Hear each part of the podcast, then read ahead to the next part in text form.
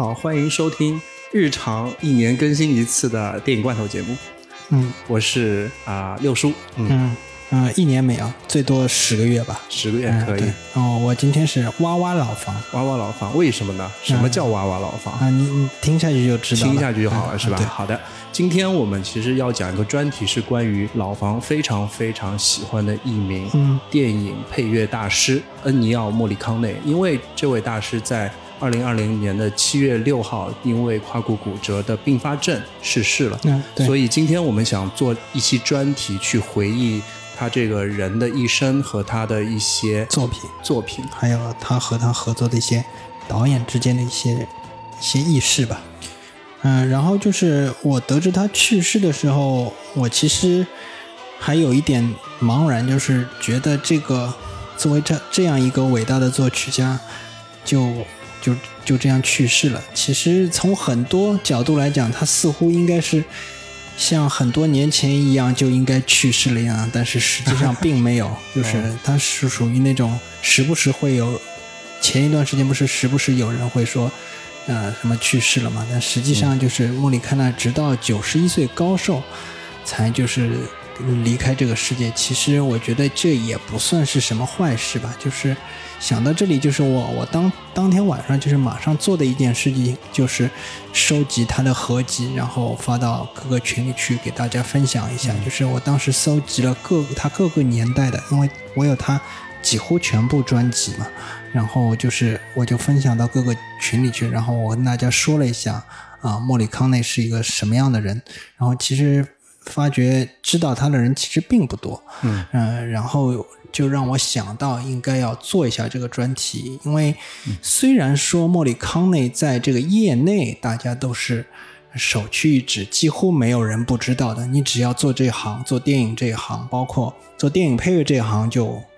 就恐怕也有人不知道，现在恐怕也有人不知道他，但是稍微上了年纪一些的人，像我这样，比如像我这样的上了年纪的人，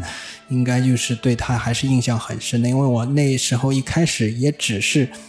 纯粹的不是通过电影，而是通过 CD 来知道莫里康内的一些音乐作品，因为我那个时候就是。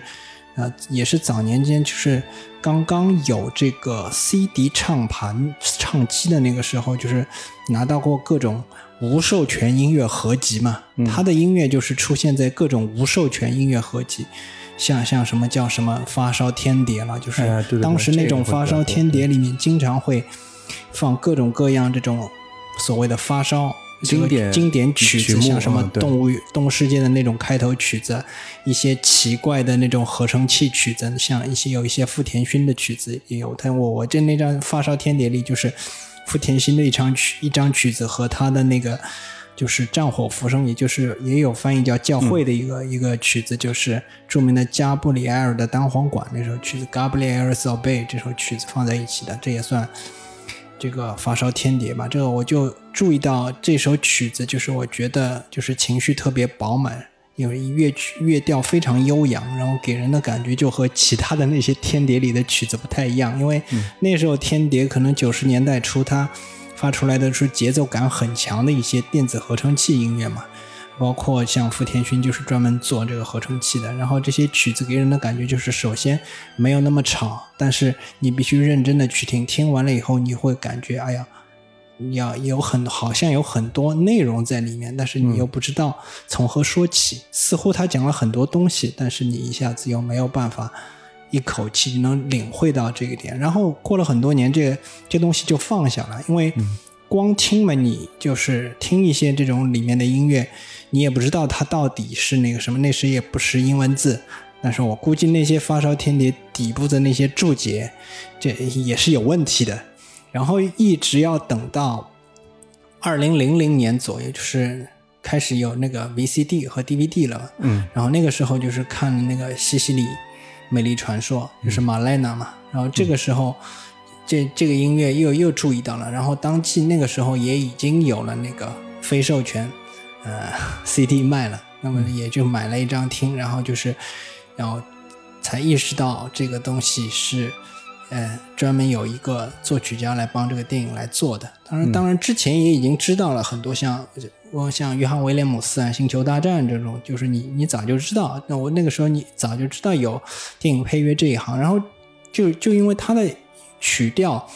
跟我们所看的那些电影当中那些音乐是完全不一样的，嗯，就是给人的感觉就。特别的印象深刻，尤其是像《西西里美丽传说》啊，就是马莱娜就是走过广场的那一段音乐，就是反复使用的那一段音乐。这段音乐其实是他他太太，就是现在讲起来是他太太玛利亚的老家的那个音乐。嗯，然后就是我们现在现还是回过头来讲他的那个生平吧。他呢，就是也是一个。出道比较早的一个那个那个配乐家了，就是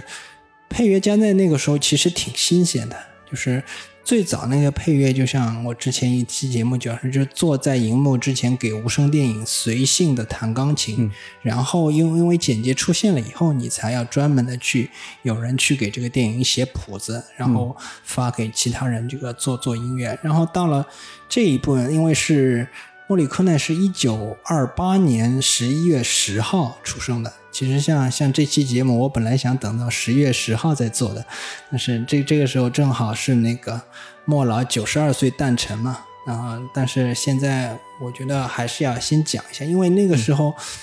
就上个星期吧，上个星期我我是又就是有有一场意大利甲级联赛。这场甲级联赛它是一场空场比赛嘛，因为那个新冠疫情的缘故，他那个时候整个比赛开始是 AC 米兰对尤文图斯，然后当时的那个比赛开始以后，没有没没有任何人在现场，只有几块背景板放在那里，然后就开始放美国啊美国往事的主题，然后两支球队的队员就默默地走到场东中央，没有奏国歌，就就在那儿。放这个曲子就是以怀念莫老嘛。当时我当时就觉得百感交集。嗯，呃，这个就想到这个莫老，他其实是二八年十一月十一号出生，他很早就开始投入这个行业，他是直到现在才去世，等于是他跨了跨了几乎就是电影从上升。就是整个叙事电影从上升开始到现在逐渐被视觉画面所取代这一整个年代的这个过程，他都占了。他最后最新的一部，他其实自己也在做一些做制作新的自己的一些作品，他还在准备音乐会，准备新的专辑，然后就这样去世了。就是直到那个十几号左右，我才觉得这个就觉得特别伤感。而不是他当天就觉得特别伤感，就跟他的那个那些音乐给我带我的带给我的感受，实际上是 实际上是一样的。就是他那些曲子，你很可能在头一遍听的时候，你只能把它刻在脑子里，然后过一段时间，你再想起来这个音乐，再想起来的时候，你就会另外有一番滋味在心头。他实际上自己像莫老，他。投身这个行业其实很早，像他十一岁的时候可以算是个天才吧。十一岁的时候就开始，据说他六七岁就开始能这个这个玩乐器了。然后十一岁就进音乐学院，然后进音乐学院，他他差不多用了一半的时间就把所有的课程都读完了。然后他他那个尤其是他后面的编曲和和声课程，他上的特别快，一开始。本来他就是主修小号嘛，他在音乐学院里小号学小号上了一半，那个那个教他小号的老师去世了，然后就换了一个老师，一个老师就跟他说：“你不用再学小号了，你已经吹得很好了，我直接教你和声吧。”然后大概上了一年左右，一般和声课程两两到四年，他一年全部结束，初级和声一年全部结束，然后进阶和声。进阶琴和声就是个四年课程，他两年全部学完，直接去学编曲。嗯，然后编曲开始编曲学完了，就是那个推荐那个音乐课那个音乐学院的老师就跟他说：“你你你可以去上班了。”上班还是对，就是就等于是你可以去营业了。然后他就直接进那个呃意大利国家呃电台去给那个给去当超谱员一开始，然后就是直接去给一些这种。B 组的音乐组织去写编曲了，开始，然后就是说他做这行其实很早很早，由于他对这些东西懂得特别快，然后等于是他从早年，他那个早年就是指十九岁到。啊，三十岁左右的这段时间，就一直在意大利国家广播电台干各种各样的这种编曲，还有那个就是干点杂物音乐杂物了。但是这段时间，就是对他自己来说，他就觉得这段时间他学到了很多东西。他不是一开始就是做这个直接做这个电影配乐去去写这个东西的，而是一开始接触了一大堆这种实际上的那种打杂的事情，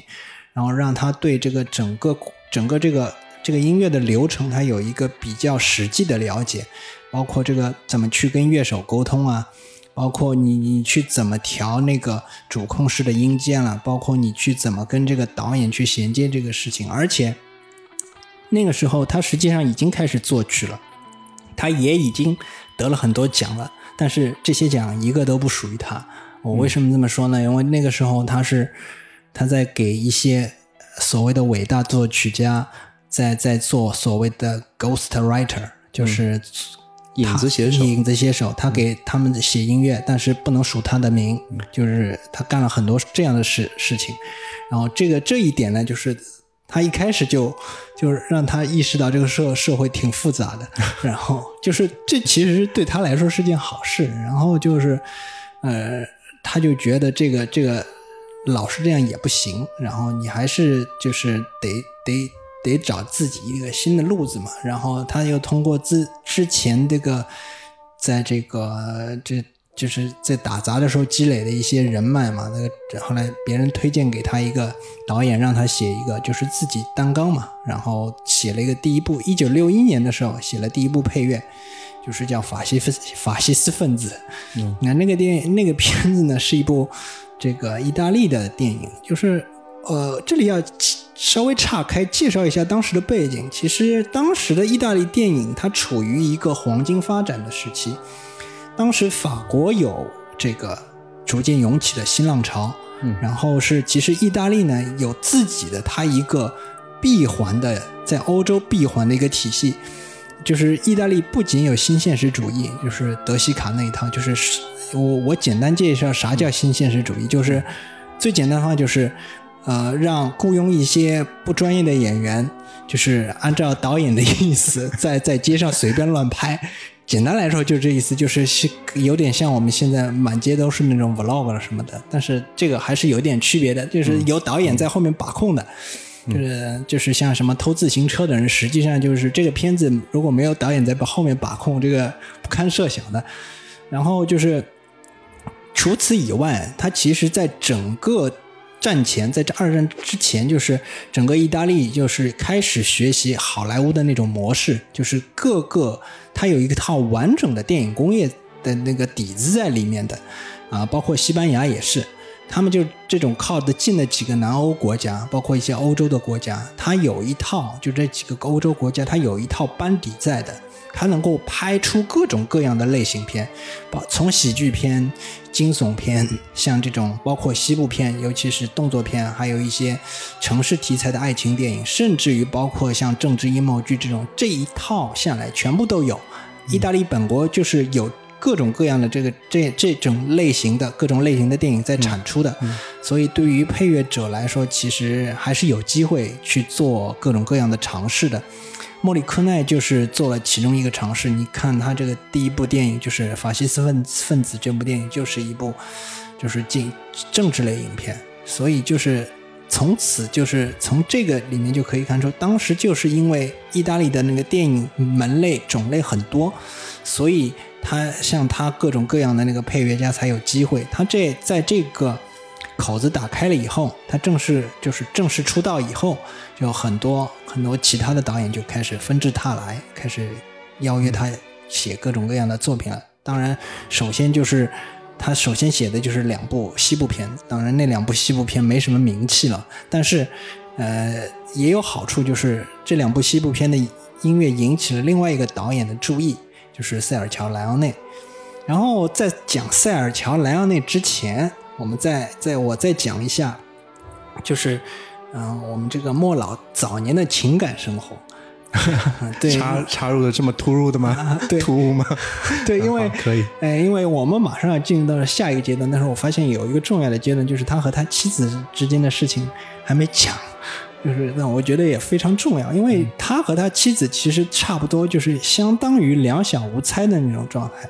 就是十几岁的时候就认识了。然后，因为他那个他妻子玛利亚是西西里人，他和他妹妹是那个放是那个闺蜜，然后他们其实老早就认识。然后有一段时间，这个莫里克奈上音乐学院上了一半，那个时候虽然是他读的时间很短，但是当中有一段时间就是辍学了。为什么呢？就是必须要去服兵役。那个时候意大利，然后这个时候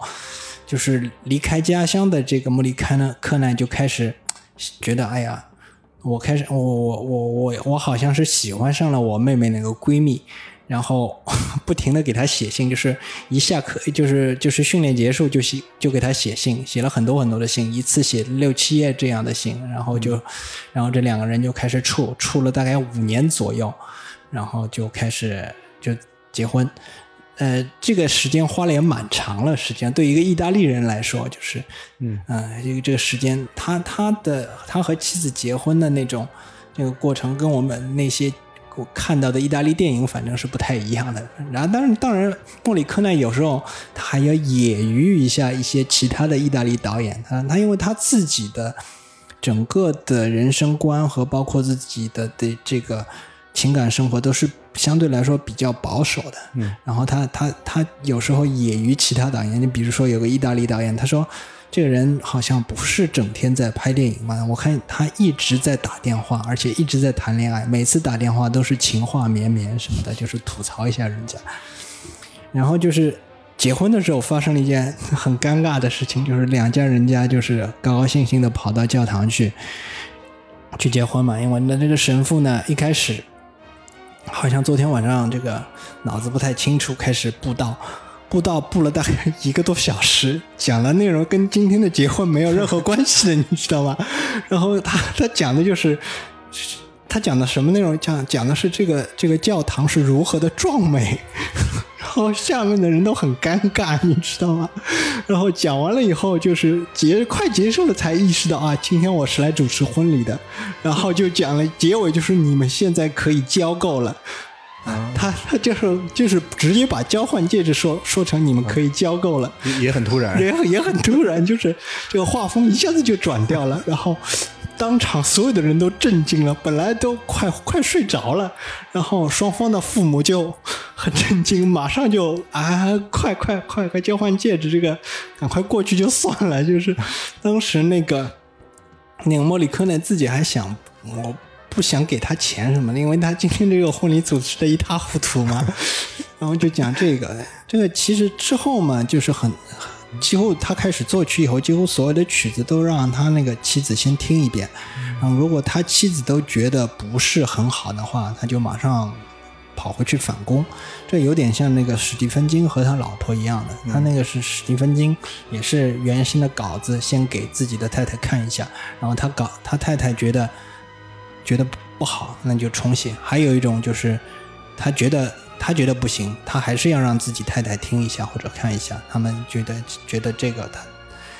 他觉得这个你自己的判断可能有时候不是特别准。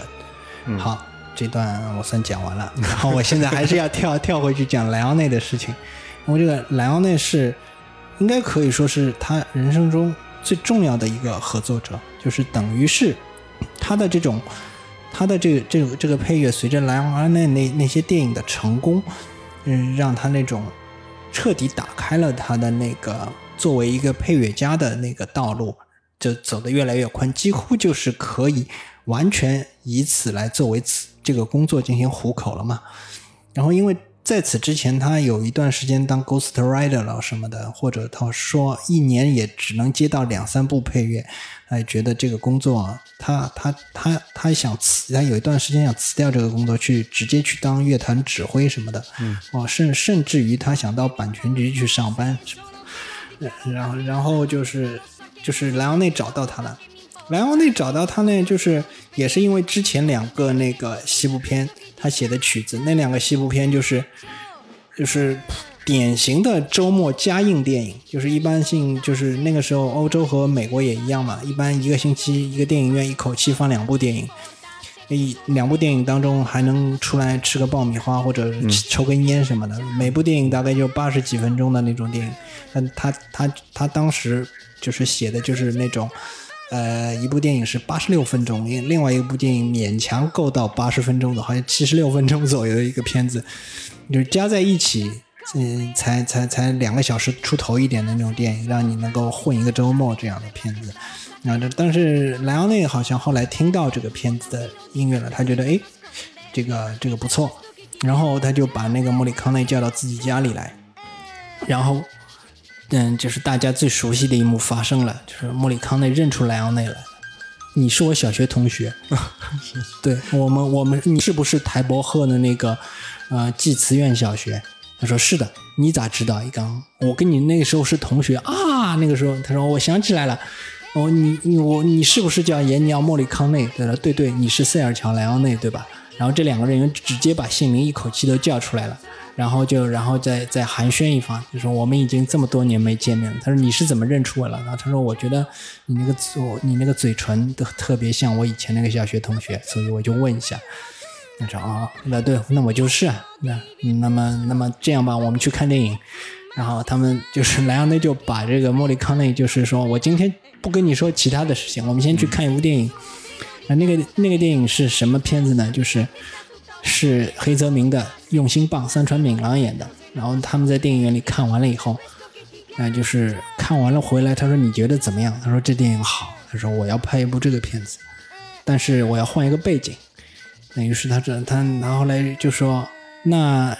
就是莫里康也不说也不问这个你是不是有没有没有授权，他们就直接开讲电影。但是我我现在跟大家说，这个片子是没有授权的，没有翻拍的。然后反正就是等于是无授权翻拍，然后他们就开始讲这个片子嘛。这个讲的这个片子一开始，这个这个那个莱昂内对这个年轻人，就是对他的同学小学同学还不是特别放心，因为那个时候他毕竟没不算有不算有名，就是刚刚就是混出道。哎呀，名气还不是大，他对他毕竟有有有不是不是太放心的地方。他是塞尔强莱昂内，已经是算得上是青年才俊了，因为他之前拍了一部古装古装神话巨片，叫《罗德岛的巨像》。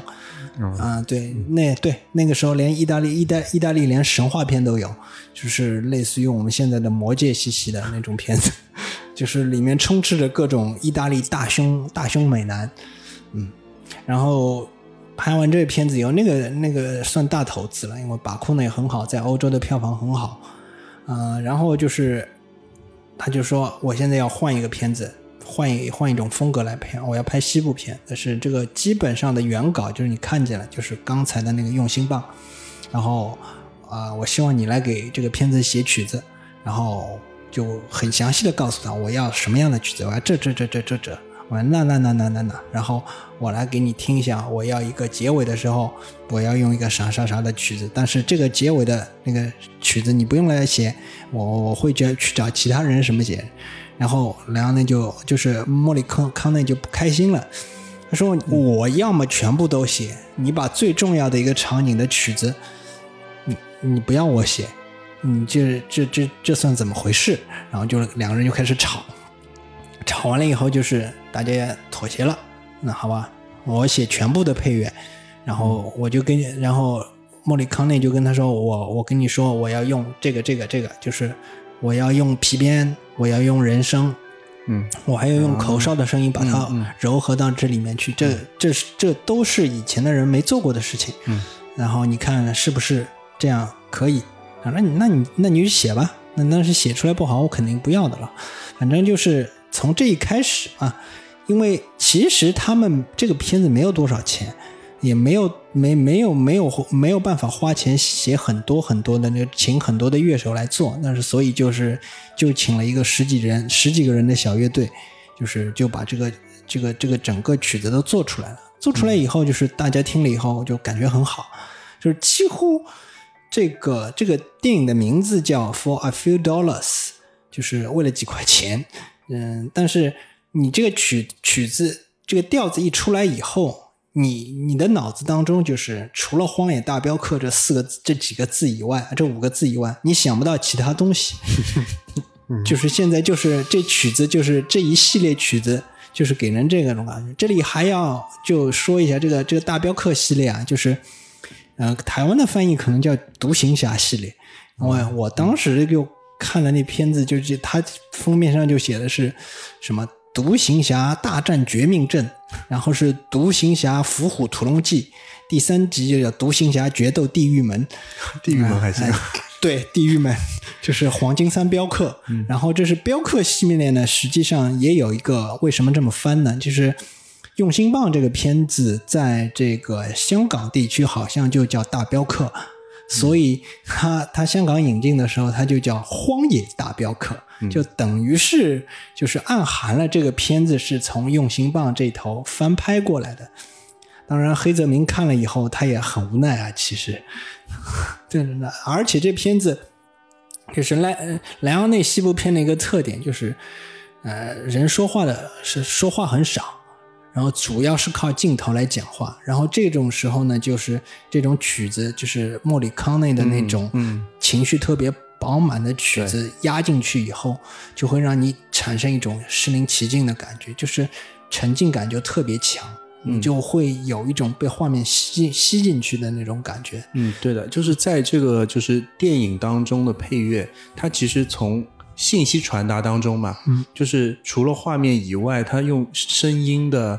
一些元素，类似于你说的皮鞭、口哨，嗯，其实会提示出很多场景感。嗯，在那个时代的片子，其实，在画面上传递不出那么多信息，嗯，但是它却可以帮他补足很多场景和情绪和东西。嗯，而且我觉得他会用到很多跟人的声音很类似的乐器，嗯，去做一个表达。这个是它很有趣的一个地方。嗯，它会让你在场景中。哎，听到的是声音，但是你想到的是人所做的动作。嗯，这一点上我也觉得很有趣。嗯，应该说是人的一种情绪流动，对，一个心流，或者是他一个人的一些作为，我就觉得这这是非常有意思的点。嗯，还有一个就是，之前不是说他要用了一个。呃，另外一个人的作曲家嘛，就是《荒野大镖客》的那个曲子。那个原先有一个美国作曲家，在一九五七年的时候，叫他叫德米特里·汤姆金，也是一个非常有名的作曲家。他那个时候给一个约翰·韦恩，就是拍的一个西部片，做了一个稍显有些不同的配乐。就是那个片子英文名叫。Real Bravos，名字好像叫什么《虎胆屠龙记》啊，反正那时候西部片不是关山飞渡就是虎胆屠龙，要么就是什么红河谷之类的东西，就是都是这样的。然后他有一首叫《墨西哥进行曲》的那个调子，就是迥异于一般美国西部片的那个调子，有一点点越越界的那种味道，因为我们知道。美国那个时候西部片已经逐渐开始，就是作为一个没落片种了。大家认为，有像像卡尔维诺就就作家，意大利作家卡尔维诺就说，再往后看的西部片就变成了各种好莱坞著名演员的脸谱化拼接了，就是他他们唯一会做的事情就是找一群。啊，大家看着脸熟的演员，把它放置到一个西部的背景当中，然后想办法让他们之间发生一些事情。嗯，然后整个事情呢，其实整个过程呢，更多的是让你展示一下西部的风光。然后在这样的大背景下，这类电影配乐更像是一种风光片的配乐，但是也有不一样的，就是比如说像艾默伯恩斯坦。就是他是他他他跟那个莫里康内也是同辈人，不过他是新泽西的美国人，呃，他他就写过一个著名的，我们也是通过其他途径，就是万宝路香烟的广告，就是那个噔噔噔噔噔噔噔噔噔噔，就是这个好勇气蛟龙，这个那个时候美国的西部片几乎都是那个路子，嗯，就是那种荒原进行荒原交响曲的那种调子，然后那个可以这么说，可以这么说，荒原交响曲，荒原交响曲，然后就是。更多的贴近于那种景色描绘，而不是呃刻画人物刻画。然后人物刻画的时候，他那个音乐就完全弱到一种几乎就是沦为陪衬的那种地步，因为他更多的就像哈尔卡尔维诺说的是看脸嘛。对。然后像那个其实什么《虎胆屠龙》也是这样一个片子，他有一个这个一个很牛逼的警长。有一个这个警长的名字叫 Chance，就是机会，直翻就是机会。他那个副警长叫 Dude，D U D U D U D E，就是个伙计。嗯，然后他有一个年轻人，那年轻人叫什么？好像叫什么青蛙呀，不知道什么的，反正就是这人名就是就随便写的。然后就是还有一个美女，就是安迪安安迪迪金斯，那个时候就是当时的那种性感美女，就是类类似于斯嘉丽约现在的斯嘉丽约翰逊那样的那个美女。然后这反正就把这几个人凑到一起，然后给他们制造一个危机。然后这个这个故事正好发生在美墨边境，然后有一些墨西哥人的东那些那些情景在里面，所以这个片子的调子呢。就是有一点倾向于墨西哥里面的那些音乐什么东西，它迥异，稍微有些迥异于这个正统的那种荒野交响曲。它里面出现了这种，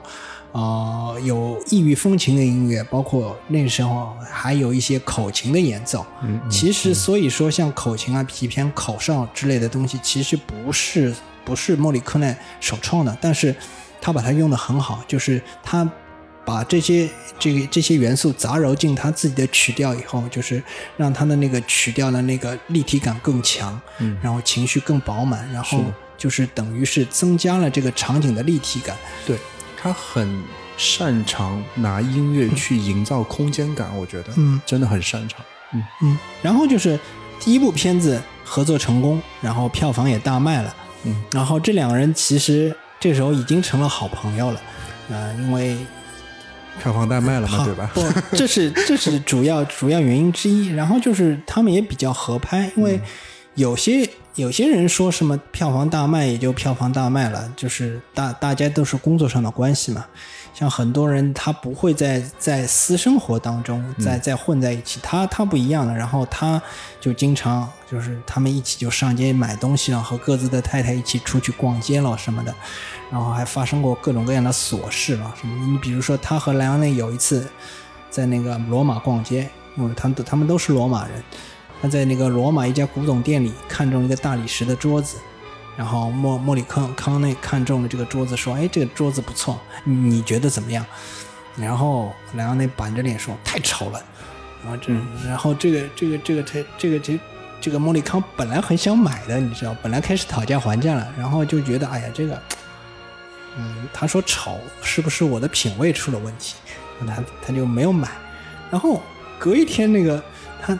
他再去买的时候，发现这个东西已经买被买掉了。他就问谁买的？他说是那个谁塞尔乔莱昂内买的。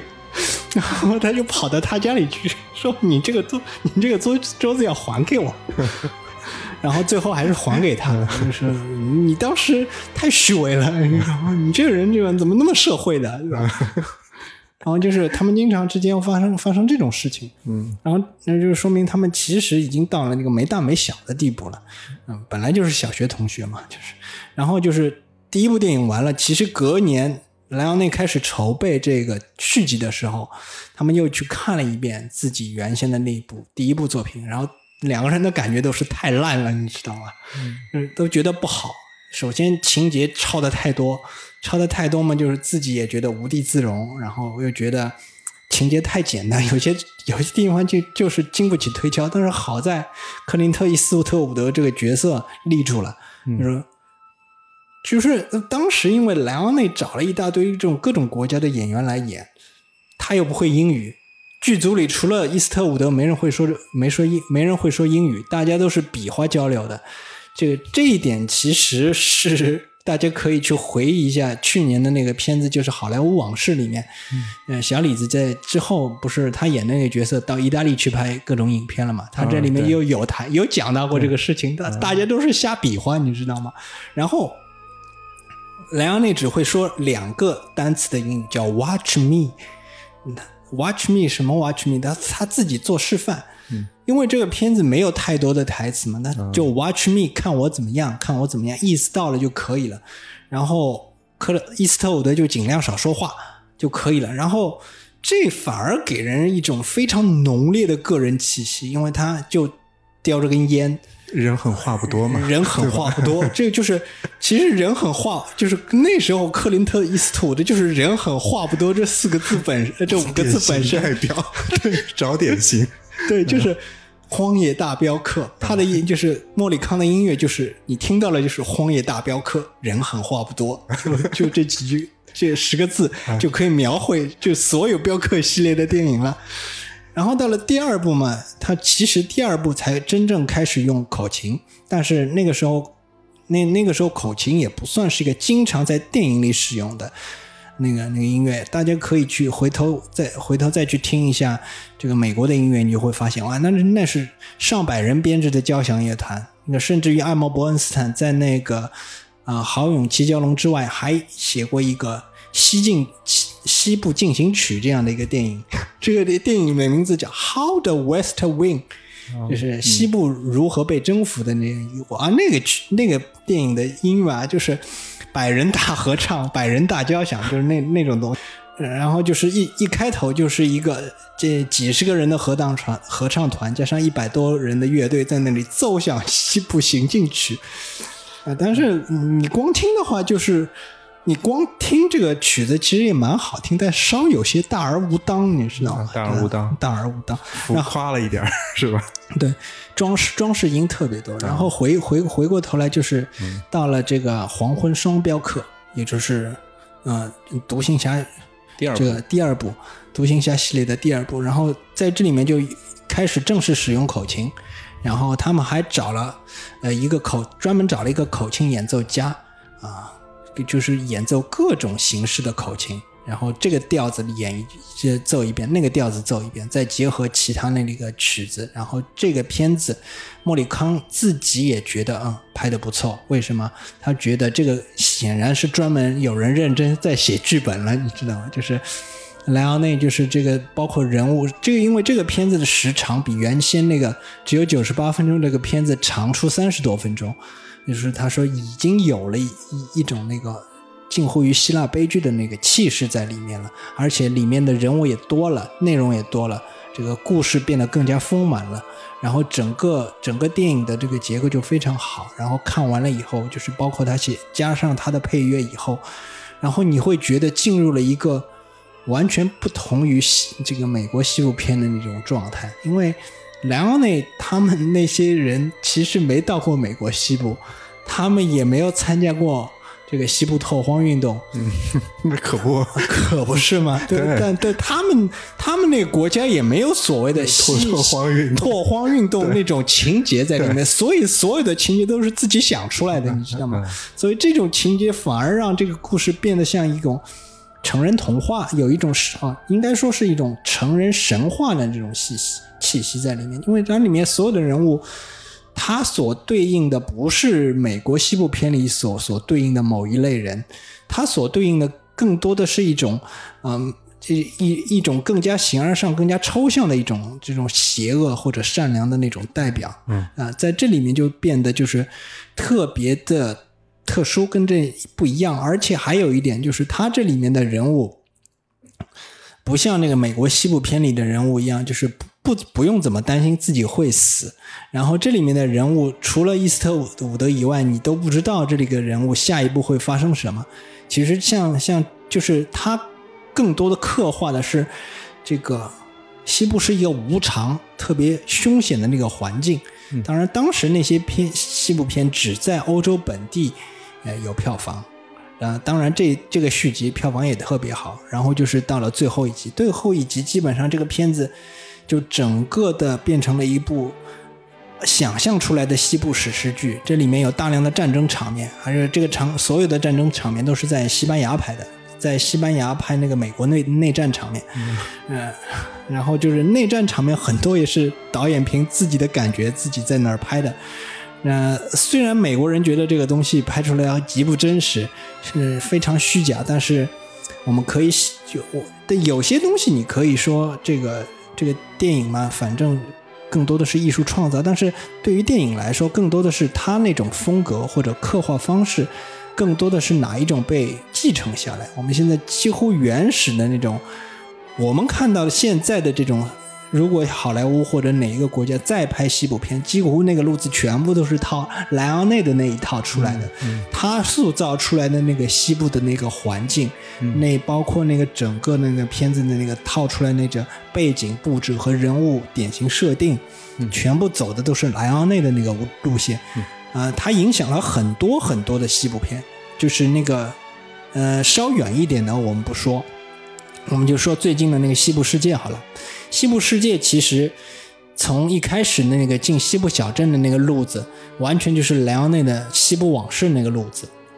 尤其是他那个主人公就是就是那个就是旅客进 host 呢一开始的那个甜水镇那个因子，就是他有一个曲子，这个这个曲子是拉明贾瓦迪写的，就是叫甜水镇嘛，甜水镇那个曲子就是大家。当当当当当当当当当当，这个调子也是模仿这个莫里康的那个路子来写的。他那个调子基本上就是从那个上面传承下当然他自己用了很多东西，让这个曲子变得很不一样。然后这个曲子在那个实际上在西部世界他们那个做 host 那个实验室里又出现了一次。当然这里的用法跟那里的用法。是他他他有这个自己的那个用意在里面，但是你不得不承认，现在很多这个西部片的那个框架，那个框架搭建方式几乎都是从莱昂内那里啊那个继承过来的，所以这个片子呃有一些那个有一些电影吧，就是你可以说在当时不怎么样，但是你不仅不仅说是你这个大电影票房要好，电影。票房好的电影当时有也有很多，那一方面你要经受市场的考验，那么还有一方面就是看你能不能经受住时间的考验。那回头了再说，就是你现在过了若干若干年以后，这个半个世纪已经过去了。这个这个片子，我现在在那个我准备这期节目的时候，我听着这些曲子，我在看这个片子的时候，我我反正并并没有觉得有什么地方有有觉得现在来看。有什么？爱呀，啊！我当时年年轻气盛，嗯，把把一个什么不怎么不怎么样的作品认作认作伟大作品，并没有这样的感觉。因为但是现在有很多电影给我这样的感觉，嗯，但是看这这些片子的时候，我我倒并没有这样的感觉。然后就是在这个之后，就是《西部往事》，其实这当中也隔了挺长时间，因为呃四年左右吧。然后这个时候他已经莫里康已经彻底闯出名头来了，因为但是这给他那个一个烦恼就是，人家来来找他写曲子，只只都是那些西部片啊，都是那些西部也也出问题了。他他觉得这样也很难，但是他自己就想尽办法就不接西部片。但是实际上，我们从总数来讲的话，就是莱昂内一生写了五百，如果如果把那些未出版的统计都。都记进去了五百五十多部电影吧，这个这个相当高产了。他说对，但是据莫里康内自己说，他不算高产的。嗯，然后他最最鼎盛的时候，一年可以写二十多部配乐。然后人他其实这个整个的所有的这个西部片配乐，大概写了四十部左右，四十部四十部左右吧。在在在这个当中。嗯，这个比例也还可以，还行，还行。所以总总的来说，它是还是非常非常多元化。但是那个时期，就六十年代的时候，就是人家净找他写西部片，那要想办法要推掉，也也也没有办法。所以他写了大量的西部片音乐，而且这些西部片，如果你连续看的话，是会感到疲劳的，因为那个路子都是一个路子嘛。嗯。像是，而且故事情节也也也大同小异，也不是所有人都有莱昂内那个能力把这个简单的那个西部情仇故事刻画成史诗的。然后到了那个西部往事那个时候吧，西部往事那个时候，其实这当中就是出现了第一次瓶颈，就是莫里康出现了第一次瓶颈，然后他和马那个莱昂内也发生了一个一些小矛盾，因为他进入了枯竭期嘛。一方面是他那个类似的曲子写的实在太多了，几乎被榨干了。就是他自己写的时候，就是感觉啥呀，真的一滴也没有了那种感觉。然后这个片子还在剪，他他成品也要出了。这个时候，这个莱昂内就悄悄的去找了另外几个那个意大利配配乐家来给他写这个曲子。然后这个事情呢，被这个。这个这个莫里康知道了，他就很不开心，然后就是又去质问这个莱昂内，你背叛了我什么？反正反正意大利人那个时候 说说话，反正挺挺夸张的，就是。然后他他莱昂内其实这这种事情在美国不叫事儿，你知道吗？这种事情在美国不叫事儿，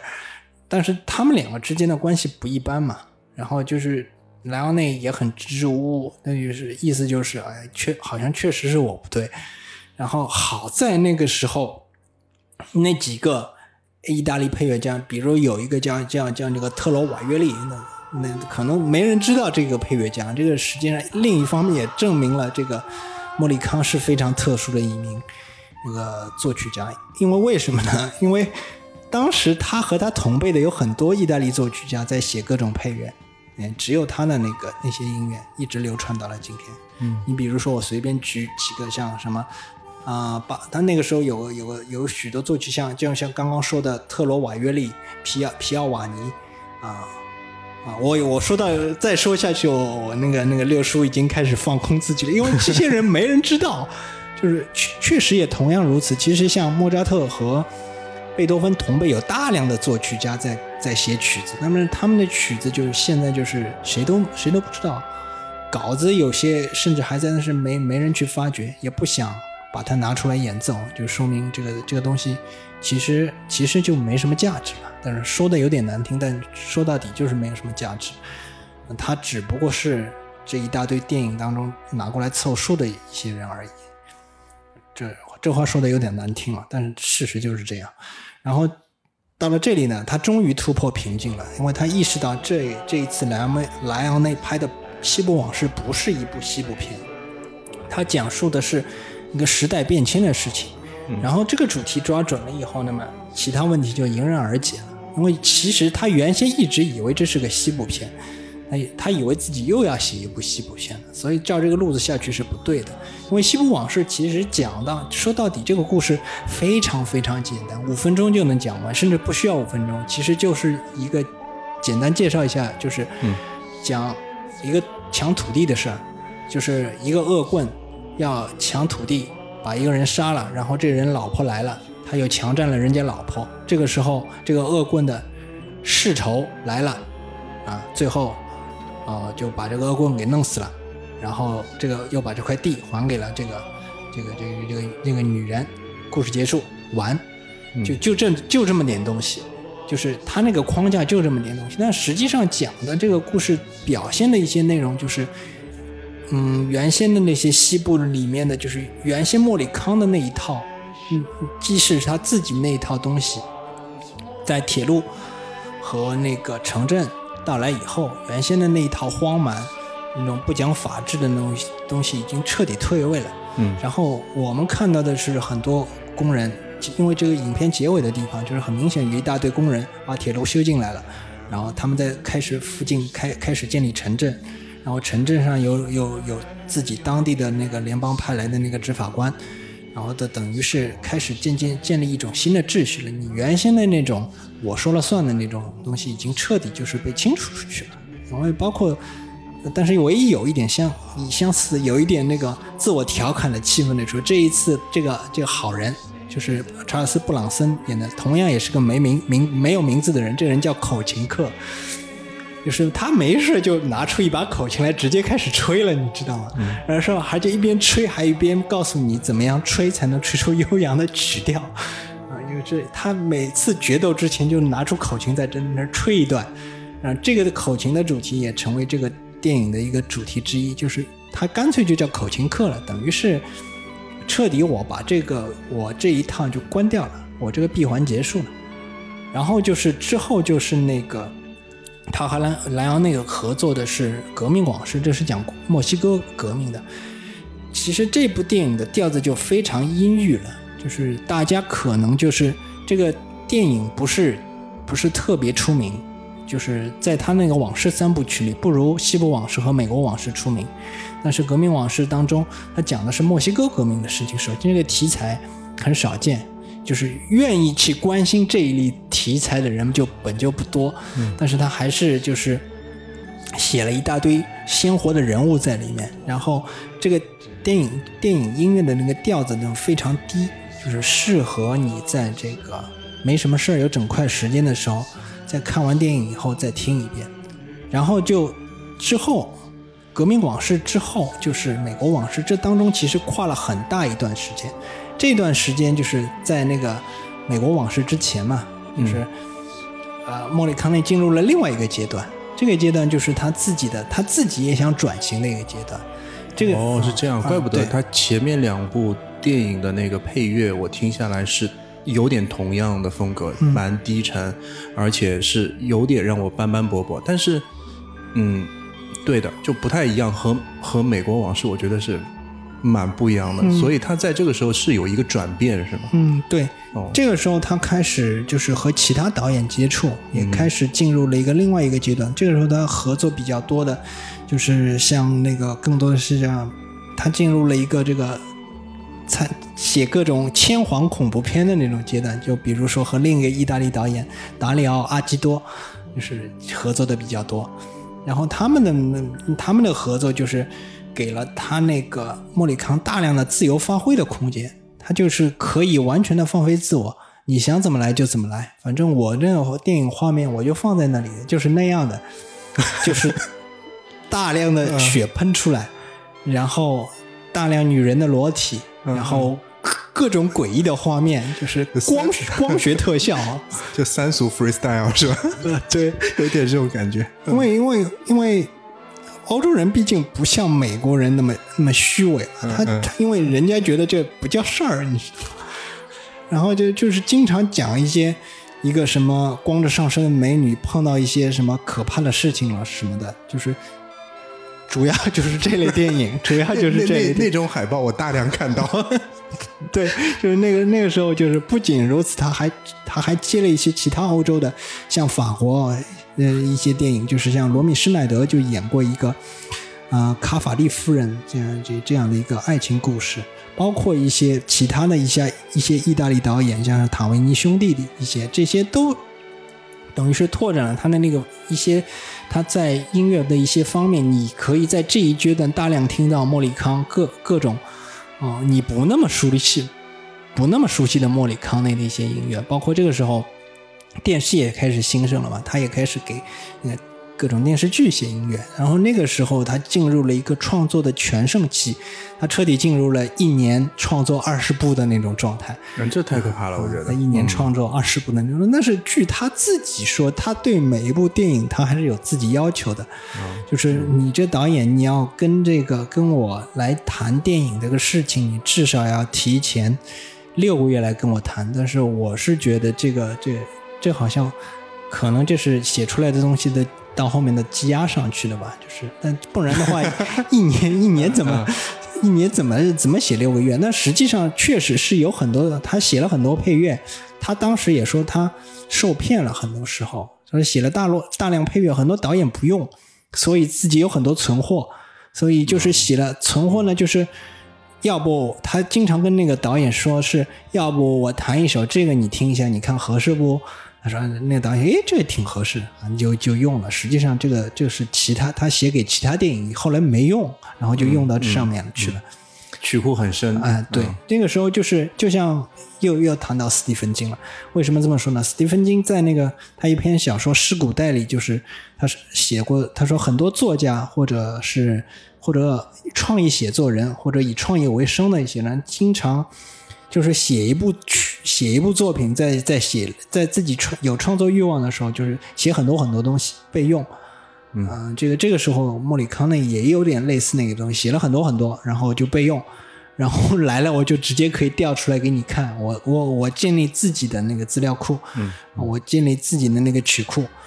嗯，当然这种曲库，当时建立这种曲库的方式是是纯粹的脑力劳动，不是不像现在。是这个，这个待会儿再说，这个待会儿再说。嗯，然后这个七十年代快末的时候，这个塞尔乔莱昂内身体已经很不好了，他准备开始筹备那个《美国往事》，但我他这也是他的最后一部作品。这个同样也是这个问题，他来找这个嗯莱昂内的时候，莱昂内就直接给他一个主题，就是我们非常熟悉的 Debla 主题，就是就是那个那个时候 Jennifer Connelly 演的那个小女孩的那个主题。这个主题是几乎所有人应该都听过，就是就像我说的，它经常出现在各种发烧天碟里面，你一听就就就能认出，这实际上是美国往事的那个音乐。嗯，而且这个主主题，呃，甚至出现在《一代宗师》里，所以。这个王家卫说：“我怀念那个莫里康奈。其实我觉得《一代宗师》到最后那几段，因为用了两段莫里康奈音乐，我我跳戏跳的很厉害的。哦，嗯，就是这不是你的主题，两段他用的都是美国往事，我跳戏跳的特别厉害，所以我对《一代宗师》那个评价不高的，我只能这么，因为因为他让我跳戏嘛，这是。”这我没办法投入进去。不管你，因为那两个片段虽然是宫二和那个叶问在在在回忆往事，但是你这里用的是人家的音乐，而且他和昆汀那个用法又不一样。这个这个回头再讲。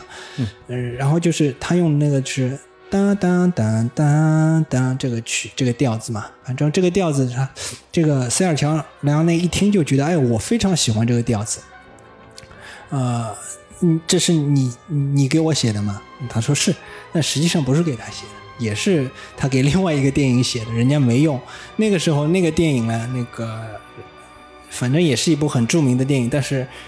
那个最终那个没有用这个曲子，所以有很多人说这个呃塞尔强来呃美国往事这个电影如果没有这个曲子，这个电影就很难看。当然了。这这侧面证明了这首曲子很重要，写的很好。但是如果完全说这这个，因为至少在画面上来说，它是很多画面是至少在 Debla 的主题响起来的时候，画面是根据音乐来进行剪辑的。这一点是莱昂内自己承认的，嗯，因为他非常喜欢这首曲子嘛。然后，但实际上他原先那首曲子那个电影。因为莫里康始终都没提过名字，现在他去世了，我们不知道那个电影叫什么名字。他原来想用这首曲子，但是当时那个制片人也觉得很好，但是他们那个是一部美国电影哦，然后当时制片人就说了，这个这个曲子不要用，在在在这个地方我们合同规定我们要用 Lana Leach 的一首流行歌曲，然后反正就是莫里康内就是那他说他说曲子我不用，我钱照付。反正这不是个事，但是莫里康很不高兴这个事情，很非常非常非常非常不开心的，就是就是他干了很多这样的事情，然后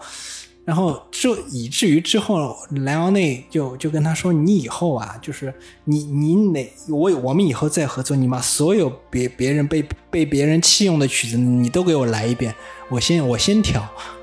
要挑也是我先挑。然后甚至于他和莱昂内的关系好到什么程度呢？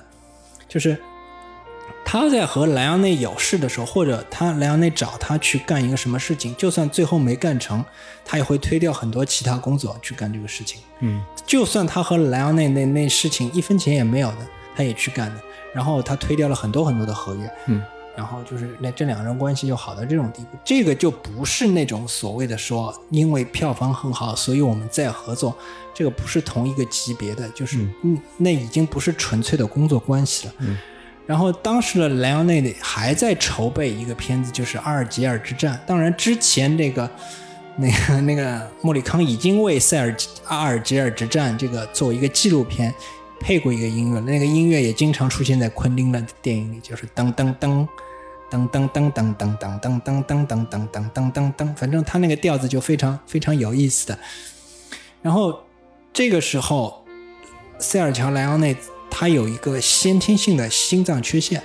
然后别人建议他，如果你要再拍电影的话，你要把你自己的心脏换掉，做一个换心手术了，就是简单来说。但是你就是代价就是你下半辈子你就必须都得坐在轮椅上。这个莱昂内不同意，他说不行，这样的话我没办法没办法工作了。然后这就等于意味着他宣判了自己的死刑。嗯，然后剩下的医生就说。剩下的就是时间问题，嗯，就是时间问题。然后果果不其然，拍完这个电影过后没多久，这个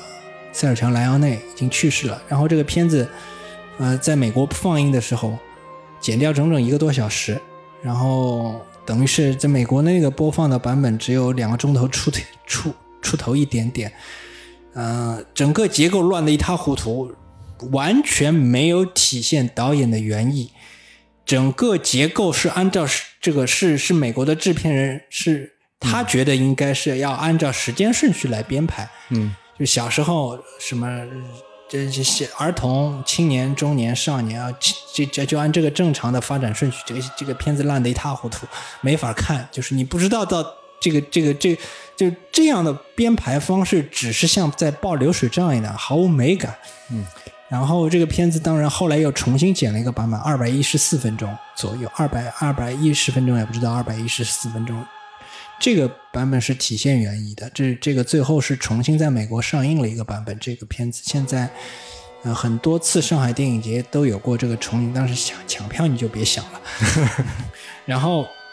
啊，当然最近也出了一部这种被扭曲原意的那个片子，就是《正义联盟》，也也也是那个被。被原意被扭曲以后要重新上映的，这个这可能就不敢说，不敢说，先不敢说。这个就是这，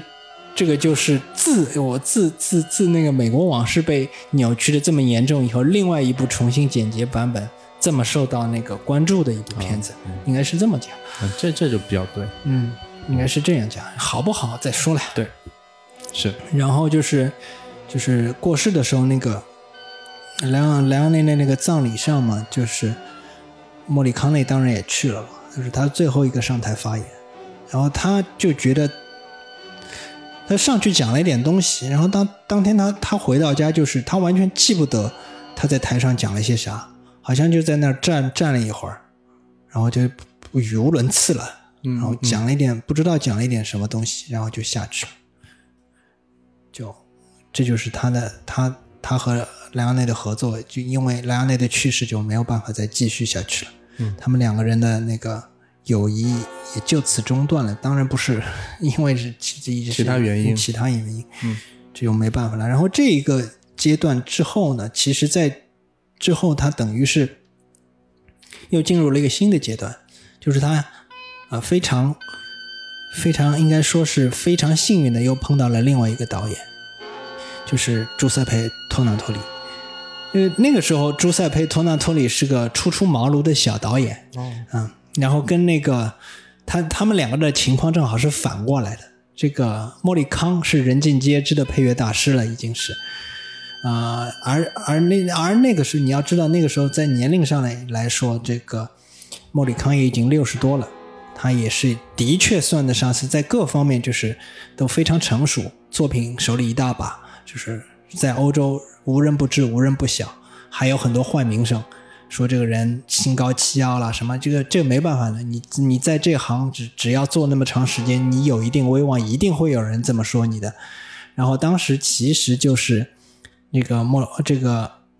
当时有那个谁就简方达在在找莫里康写一给他的那个电影，就是叫什么《烽火有烽火晴天》啊，我记得那个片子叫在找他来给他那个写配乐。他们已经谈到一个，就是定金已经付掉了，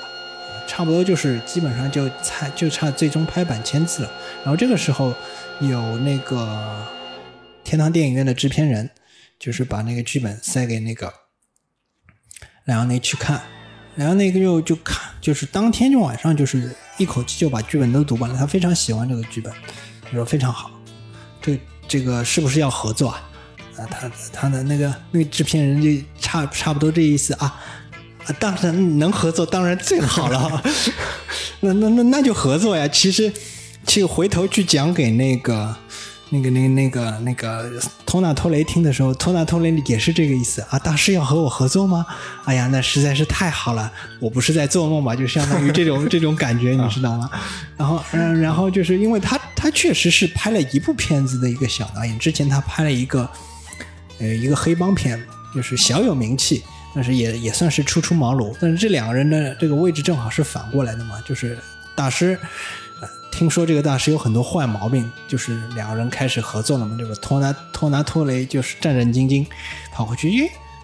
不不对嘛，这不是这个这个怎么都是假的？谣言都是确实都是谣言，就是呃这个。除了有点有有点那个沉默以外，就是其他都很好，就是很客气。然后谈东西的时候，主要也是希望希望导演能更多更多的给他更多的意见，这样的话他创作的时候才会有有有有更有更好一点，尽可能的要跟他多沟通。嗯嗯然后就是，呃，甚至于莫里康说了一些，就是和其他导演的时候，他是他最讨厌哪一种导演，就是那导演就是 上来跟你说，哎呀，我我说了一番这个。美丽景象啊，就说说了一些很浮夸的语言，啊不讲具体内容的，嗯嗯嗯，就是什么五彩斑斓的黑啊什么的，就这种词语满天飞的那种导演很多啊，啊，那就是经常是说什么这里的曲调不够隽永，啊隽永是个啥？再隽永一点，对吧？就直接跟他说的，嗯，你像像莱昂内就是细到你你这里要用是，他虽然不直接谈谈音乐的那个细节，但是他需要这个角色，他就跟你谈戏。嗯，他要么就不，要么跟他谈情绪是吧啊要么跟你谈具体要求，要么就跟你谈戏。嗯啊，他这两种他都可以接受。你跟他讲剧本也可以，有有些导演就是就是刚刚说的什么隽永啊，什么形容词副词满天飞的那种，那就他也他也比较头痛。然后，但是托纳托雷就跟他讲剧本，因为他也是，但是他有自己的那个和声要求。他是他说，最好在这个同一个曲调当中，不要出现三种以上这种乐器混搭的那种现情况。啊，啊，就是就是三种主乐器互相抢戏的这种情况，能不能请大师不要出现？啊，就想稍微简单一点，简洁一些。对，然后这一个其实也启发了那个莫里康，莫里康 A，觉得对啊，嗯你说的对，就是我能从这个年轻人身上学到一些东西，然后呢就觉得哎这个年轻人有前途，不错，我觉得可以可以合作，然后呢就就就把简方达的那那部戏推掉了，然后简方达就是在那里乱骂，然后在电话那头说说话很难听，嗯，但是老爷子也就是也就忍下来，他说可以理解，可以理解。就毕竟我我我推我推我我答应人家在先我我答应人家在先，那定金嘛也要还回去，我答应人家在先。当然最后我们的我我们也知道那那部片子没什么名气的，就是他也就是就算接了也也也不过是个工作嘛。然后就是他觉得这个这个天堂电影院他有自己的创作冲动在里面，嗯，包括这里面天堂电影院最主要的那个爱情主题 love theme，这个主题其实是他儿子写的，是莫里康他儿子写的，安德烈。他他他让他儿子写主要的部分，然后他在那里做了一个，那做了一些那个主要的和弦，做了一些那个稍微辅助的一个部分，这个曲子就基本上成型了。很多人最喜欢的就是这首曲子。那这首曲子不是莫里康自己做的，甚至莫克莫里康自己在说说的时候呢，就说我去版权局登记的时候，就是就是把两个人的名字同时都写在上面的。因为啊，这里要说一句是，啊，这莫里康另外一个儿子就是在版权版权局里上班的，因为他他他有四个子女嘛。然后他他其中一个子女开始是卖车的，然后卖车被人骗了，然后他就他就让他儿子到那个版权局去去上班了，其实是被人收保护费。然后就是天堂园电影院这个片子结束以后，这个片子很多人就非常喜欢，甚至于是我们这种老年中老年人那一代人的那种，就是喜欢上电影的一一一部启蒙电影，很多人都都是因为这部电影而彻底爱上电影这这个艺术门类的老鼠跟我说了无数遍，这是他最喜欢的一部电影，啊。这个这这这个其实其其实我正相反是吗？啊，我不太喜欢这个片子。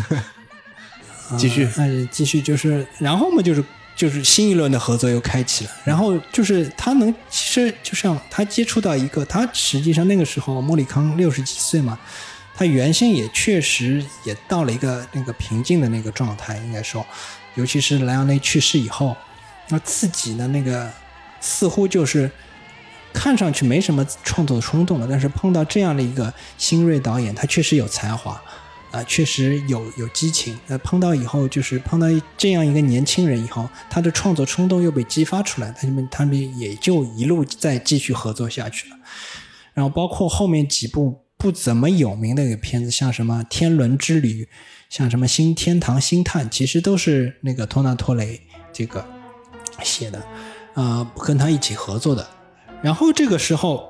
再再岔开说一点，他和那些其他导演的合作，因为他们的合作时间太长了，当中不可能总是他和那个合作，就是他也不能总是替那个托纳托雷写曲子嘛。嗯，他其实也合作过很多其他的像好莱坞的导演，就是这也是主要也是从八十年代开始，那就是自己是算是自己的名声在好莱坞被人知道了，应该是这样讲，而不是说我主动要去那个要去美国什么的。呃，有些人就是在八十年代，就是大量的欧洲欧洲的那个艺术家就直接到美国去发展，因为不管在各种方面，这个其这个时候，这个欧洲的电影其实开始就逐渐走入走下坡路了。那个新浪潮那一套也没有了，就是后继后继乏人，更多的就是好莱坞的那个商业电影，在视觉上，在也就是在这个时候开始渐渐主流的。一九八四年。呃，当当年还有另外一部电影叫《终结者》嘛，呃，除了《美国往事》以外，还有《终结者》，呃，终结了之之前那。从从这个角度来讲，是似乎是终结了前面，因为人们都喜欢看新的东西。这个这一套东西就是视觉方面这一套东西开始占占渐渐的占据主流，一直到现在为止，就是彻底占据最最主流的一一一个导向。电影方面的导向就是视觉视觉旗杆的展现。嗯，然后那个时候的那个一些电影，他到美国去合作的一些电影，其实更多的是怎么说呢？是。一些有欧洲气息的导演，在美国拍的片子，嗯，然后他需要一个有欧洲气息的一些音乐去为这些画面做搭配，嗯，包括像这个德帕尔玛，他就是有一部非常著名的演，也就是《铁面无私》，就是凯文科斯纳和肖恩康纳利还有罗伯特德尼罗一起演的。这个这个片子的配乐是那个莫里克康莫里康克康内写的，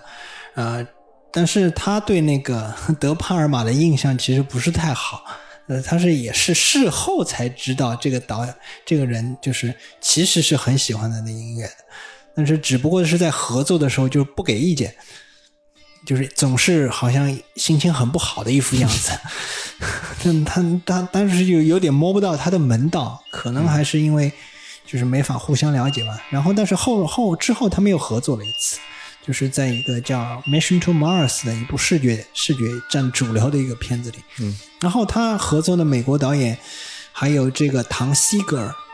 唐西格尔也是一部西部片了，七十年代的一部西部西部片。其实这部片子的呃配乐非常有特点，大家建议去听一下。这个片子嘛，如果它的中文译名叫《独行侠千里送真娘》。那什么玩意儿？独行侠千里送真娘这个片子讲的是，呃，克林特·伊斯伍德又是伊斯特伍德，所以这个角色这个电影就叫独行侠了，对吧？啊，然后这这个人去送一个修女到一个什么地方去啊？所以这个这电影就叫独行侠千里送真娘。这个片子的那个那个又一次就是莫里康在西西部片里还是玩出了一点花样，就是整他把整个乐队。所有的管乐器都当成风笛来用，来模拟那种骡子的叫声。就是它里面的乐器就是模模仿骡子的叫声。这个电影的英文名字叫《Two Meal for a Sister》，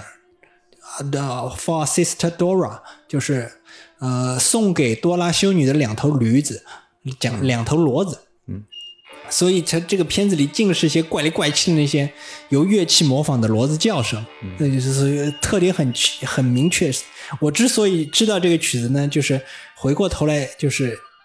呃，又讲到另外一个，要这这要涉及到八十年代以后，除了他，因为他这段时间合作了大量的导演，像佩德罗阿尔莫多瓦，像帕索里尼，啊，塔塔塔维尼亚兄弟，甚至于波罗曼波兰斯基。波兰斯基就是找他配那个《金狂记》，这个这个片子不不太出名，但是有哈里森福特，啊，是一部法国电影，也是在法国拍的。这个还有一还有这里要强调的一点，虽然是，呃，莫里康是嗯为美国电影写配乐，但好像他基本上都不离开罗马，他就宅在家里，然后靠打电话来跟导演进行沟通。还有他啊那个合作的一个美国导演就是泰伦斯马利克。他们斯·马利克就是我非常喜欢的一个这个这个画面做的非常好，就是有自画面非常富有诗意的一个导演。我之前也提到过，他们合作了一个片子叫《天堂之日》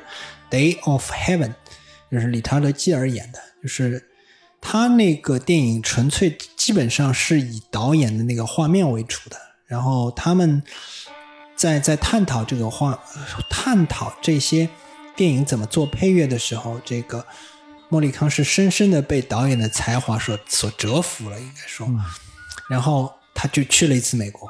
啊，对，他就去了一次，来面基了一下，然后这他们说要，他们要非常精确的讨论一下音乐，就是包括要要要要要到什么地方，什么地方开始，什么地方结束。然后要怎么用这个音乐？这个音乐在这个电影里扮演了一个什么角色？然后你看完这个电影，就会发现这个电影就等于是在这个片子里扮演了一整个最主要的角色，等于是他那个片子里也没有没有没有什么人说太多的话，主要就是靠音乐和画面来进行情绪表达。嗯，啊，所以音乐在这个片子里非常重要。嗯，所以这个片子也是让莫里康。拿了第一次的奥斯卡提名，嗯，你知道莫里康自己也非常欣赏这个导演，他们本来有机会再合作一次的，就是我也是我非常喜欢的一部片子，是一九九九八年的，对的，一九九八年的那个细细细的红线嘛，嗯嗯，就是和《拯救大兵瑞恩》同一同一年份的一部片战争片，本来他们要合作的，但是最后由于种种原因没有成功。好像有谁把时间弄错了，档期给讲错了。反正孟立康自己说的时候是他不想谈这件事情，但是事后他把原先那个经纪经纪人开除了。反正就是他非常不高兴，就是因为这个事情。基本上就是简单来说，大家可以推测出一些 一些一些什么东西。但虽然人家不肯讲，但是基本上经纪人都开除了嘛，就基本上这个事情已经。啊，莫里康自己不能忍了，就是，然后就是托纳托雷和托纳托雷的合作当中，最著名的就是呃天堂电影院啊马莱纳，还有就是就就是西西里的美丽传说，然后就是这个神光伴我飞，就是一九零零的传奇，就是蒂姆罗斯演的，就是海上钢琴师了，嗯，就是这部电影，他为了这部电影，他又去了一次美国，嗯。当然，除了当中之后，就是除了各种音乐会的话，他可能要各地跑，啊，要亲自指挥。但是他他也难得的去了一次片场，为什么呢？因为他要他要教那个蒂姆罗斯在钢琴前面 做做样子，而且，呃，有一点就是能够体现和他和这个这个托纳特雷关系特别好的一点，就是这《海上钢琴师》的那个电影的主讲人是一个。吹小号的，嗯，我们这这些我们刚才已经讲过了。莫里康从小就是吹小号出出出出出道的，他最小的时候是跟他爸爸一起在那个俱乐部里吹小号，乐团里吹小号挣钱的。然后他自己的小号也吹得非常好，而且莫里康自己对那个对乐团的每个乐手，包括第一提琴手，尤其是小号手，他都是自己要选的。啊，甚至于他和乐团成员，就是跟他早年的和那些就是乐团打交道的时候，他他跟乐手打打交道很有一套的，经常是也甚至于有一段时间，他和在和莱昂内合作的时候也是这样，就是在这个录音室里录配乐嘛，然后莱昂内就是对着话筒说：“哎，你那谁谁谁，你要你要响一点，没人听他的。”然后说你为什么不想？他说一个那个第一小提琴就直接说了，我们听听作曲家的，我们不听你的，你算老几啊？就就就在这里。然后就是呃，就是他因为关系好，就直接把这个讲述这个故事的主要人物设定成一个小号手，这实际上也是对这个莫里康的一个一种致敬。对。然后这说明他们两个人的关系就非常好，然后就是一直合作到。莫里康去世为止，一直到也就到二零一六年，呃，像他们当中其实也合合作了很多次。然后要要必须再提一点的就是昆汀塔伦蒂诺，嗯，这是莫里康的另外一个迷弟。你说塔伦蒂诺，大家其实就非常熟悉了。就是是一个每次拍电影都有大量电影明星涌进来做。甘当一些配角的一些 那些那些那些电影，其实那个那段时间呢，就是莫里康在那个零零年以后，那个写的配乐的数量开始逐渐下降了，也也开始变少了。呃，哦，当然呃变少了，但是他有那那个时候就是发现他通过版权局的事情。我我们知道他儿子就是在版权局上班的嘛，呃，有人经常在有个有个美国人经常要求用他的用他的配乐去做配乐，嗯，有有经常发生这种授权，你知道吗？然后他就很迷惑，然后什么什么我为什么我的我为其他电影做的配乐？就是说，我是真正使用在其他电影上的配乐，还要被拿去当其他电影的配乐呢？然后他就对这一点就非常迷惑，然后去去找人问啊，说这才知道是有一个叫昆汀塔伦蒂诺的导演，就疯狂的在使用他的音乐。然后他想谁谁 没听说过对吧？然后然后那个时候就是从杀死比尔开始。就是在里面，就是《杀死比尔》这两部片子已经是在有意识的使用了类似呃意大利式通心粉西部片的那种调式在用了。这个这两部电影就非常明显的，包括一些鼓那些，他已经开始用巴卡洛夫的那种配乐了。呃，然后之后这这个之后就是无耻混蛋。无耻混蛋结尾就直接用他为那个阿龙阿龙桑方写的那个曲子了，就是从这个开始时候开始就是被注意到了，就是被艾特到了，你知道吗？就是，然后他去啊，这这这啥无耻无无无耻混蛋，这什么路子？然后他其实当时也不太不太开心的，然后他是觉得我这是明明是为。其他电影写的配乐不是那种弃之不用的，是正式使用的配乐，为什么还要再拿出来，再给别别的电影使用，作为这个配乐呢？很奇怪啊，他就他很莫名，的，他就去看了一下这个片子，然后发现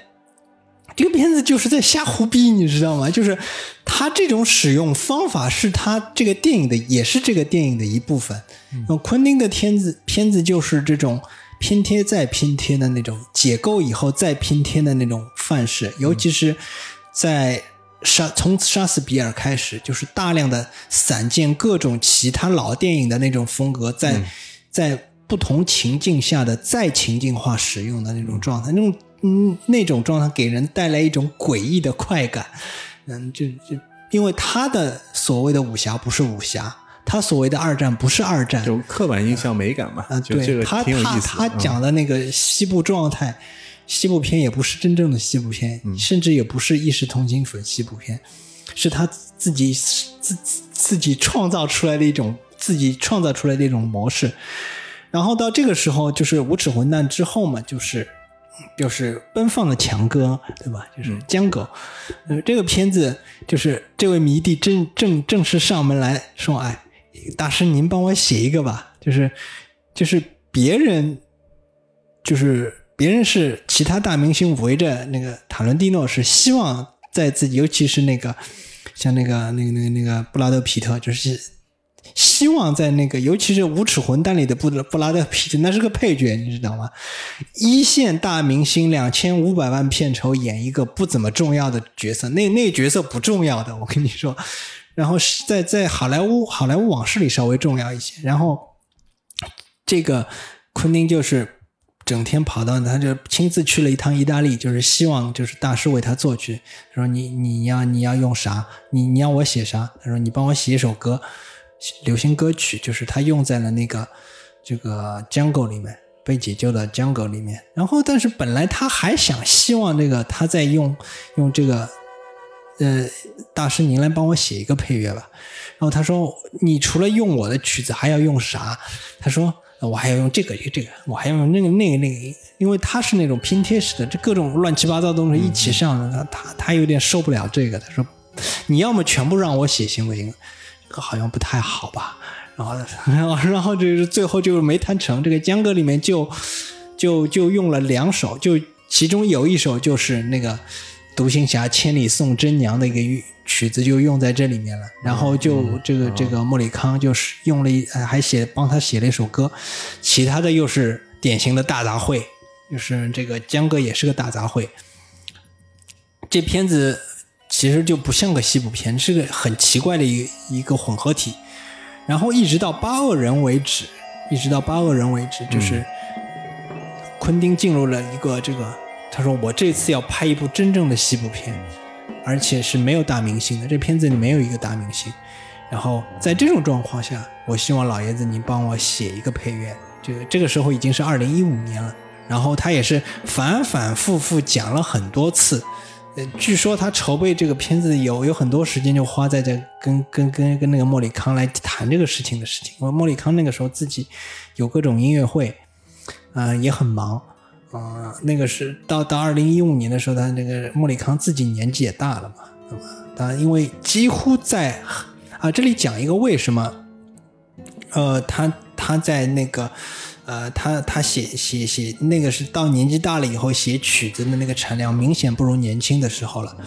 呃，这因为这个莫里康他自己写曲子，他都是自己编曲的，因为他到早先都是自早先都是自己呃自己学编曲的嘛，然后他大部分的那个音乐都是由自己来编曲，自己来配器，就是自己写那种。那种那种写总谱，就是哪个曲哪个乐器演奏的什么曲子，都是他自己写的。那工作量非常大，那工作量是很很惊人的，对，真的是很惊人的。因为他到和美国导演开始合作以后，他发现别人不需要他编曲了，就是说你只要写个调子出来，你在小号上吹一个调子，或者在钢琴上弹一个调子上就可以了。剩下的工作我们是交给其他人的。嗯嗯他就觉得这一个。就很不一样，他有点不太适应，而且老爷子他不会用合成器，也不会用计算机，他只会用钢琴，还有用铅笔和那个谱在谱子上写字。这个倒和约翰威廉姆斯是一样的，约翰威廉姆斯也不会用，也不会用计算机。然后就是他他说，就像在写那个《金狂记》这这个曲子的时候，他。通常只是在那个曲曲谱上写写几个曲子，然后为了加加快那个制作流程，他们就直接把这个东西导到合成器具里面去了。然后他说：“你只要写写写写音符写出来就可以了，配器我们找计算机或者找合成器就可以了。”他其实就不太喜欢这种工作方式，而且那个时候。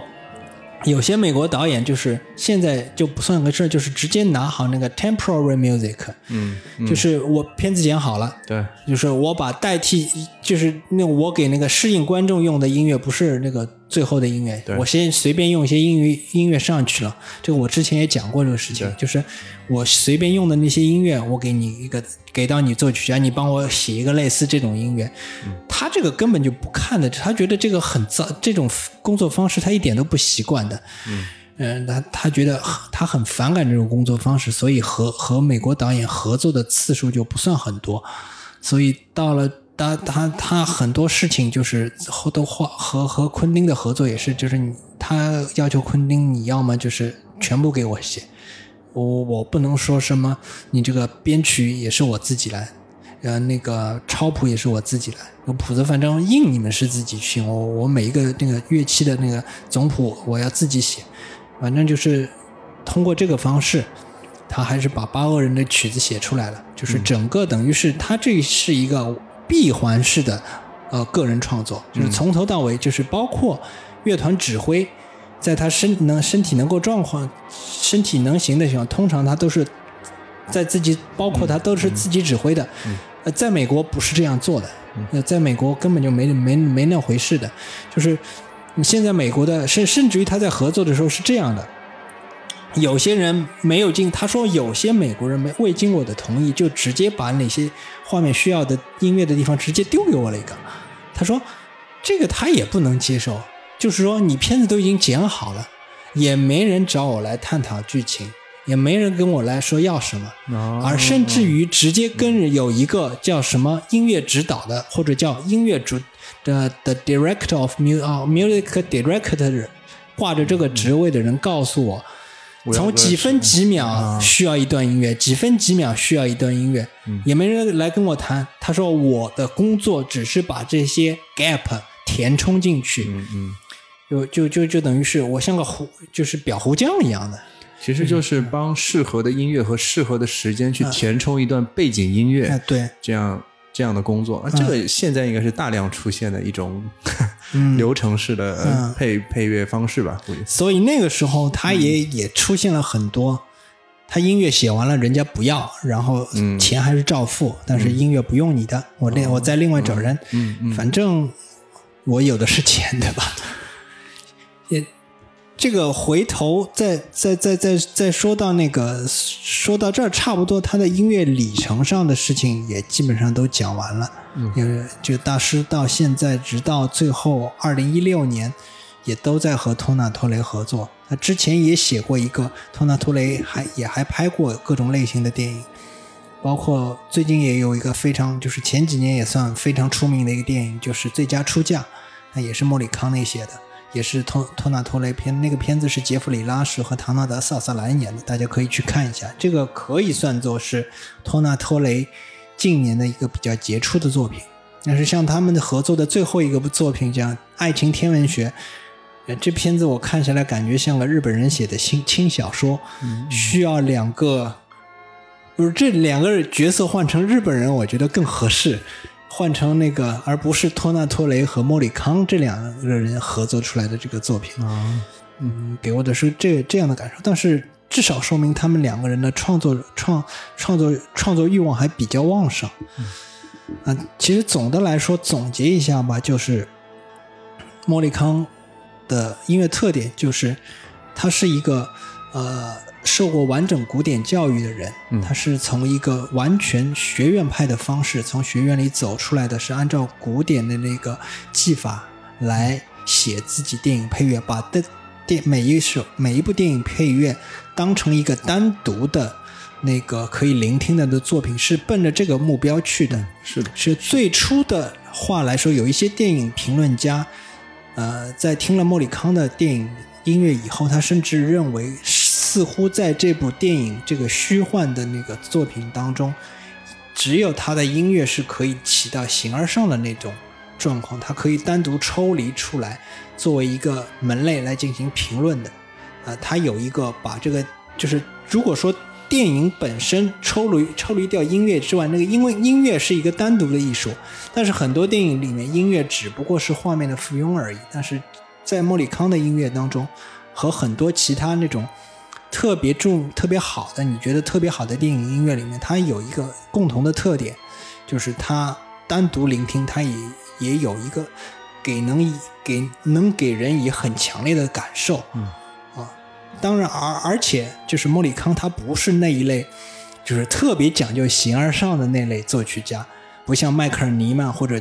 齐比科纽布雷兹涅这样的作家。那那那个回头我再讲一下，就是那个这两个都是那个。就是极，就是他他们那个音乐听完了以后，给人的感觉，你啊，好神奇，好空灵的那种感觉的那种作曲家，甚至于包括艾伦卡兰德鲁这样的那个希腊作曲家，就是他们的音乐就是更多的是就是脱离一般趣味，但实际上莫里康的音乐它并不并不脱离一般趣味，对，但是同时它还能给人以非常深刻的感受，你能够强烈的感到那种烟火气在里面。你你能够感同身受，他那种情绪的流动可以直接流动到，就是流动到你的心灵当中去。你能够就是有一些这个音乐是对于观众来说是弱感知，它就算放在那里，你也没有什么特别强烈的感受。而莫里康的音乐就是只要他响起来，你就不可不可避免的会产生一些很强烈的感受。嗯。在最后，我觉得可以在这期节目的文字内容里面稍微加一下，加一下就是前面所说到的一些电影的名字和一些就是我们的必听曲目吧。这样的话也能对这位老爷子，因为他的作品实在太多，实在太多。而且你分享给我的那个就是曲库，我也听了，当中有很多的确是风格太过迥异，并不能。代表他个人的那种风格，我觉得还是再精炼一下。我们留一个曲，有留一个曲单，或者说一个电影单，让大家能够去欣赏一下，嗯，好不好？嗯，好，那这期节目就到这里为止。好，这期节目就告一段落了。哎，告一段落了。这然后这次的更新可能也就告一段落。下一次我们就看，也是等到有什么东西需要抒发，或者是一些什么特别的契机，我们就再次更新。嗯，因为现在也也是也是比较忙，在忙一些其他的事情。以后可能某一天开始又会慢慢开始更新起来，我们也不知道，好吧？好的。如果还在听的那个。啊，就是听众们，我们也非常感谢。相对这一期的内容，我觉得比较深深度，因为当中出现了很多很陌生的名字和很多呃，在那个年代或者说我们这个年纪经常听到的名字。嗯，那如果你听下去觉得也很有趣味，那请你分享给别人，因为做这期内容的目的就是为了让更多人能知道它。对，对吧？对，好的，那我们就到此结束吧。嗯，好，谢谢大家。嗯，拜拜。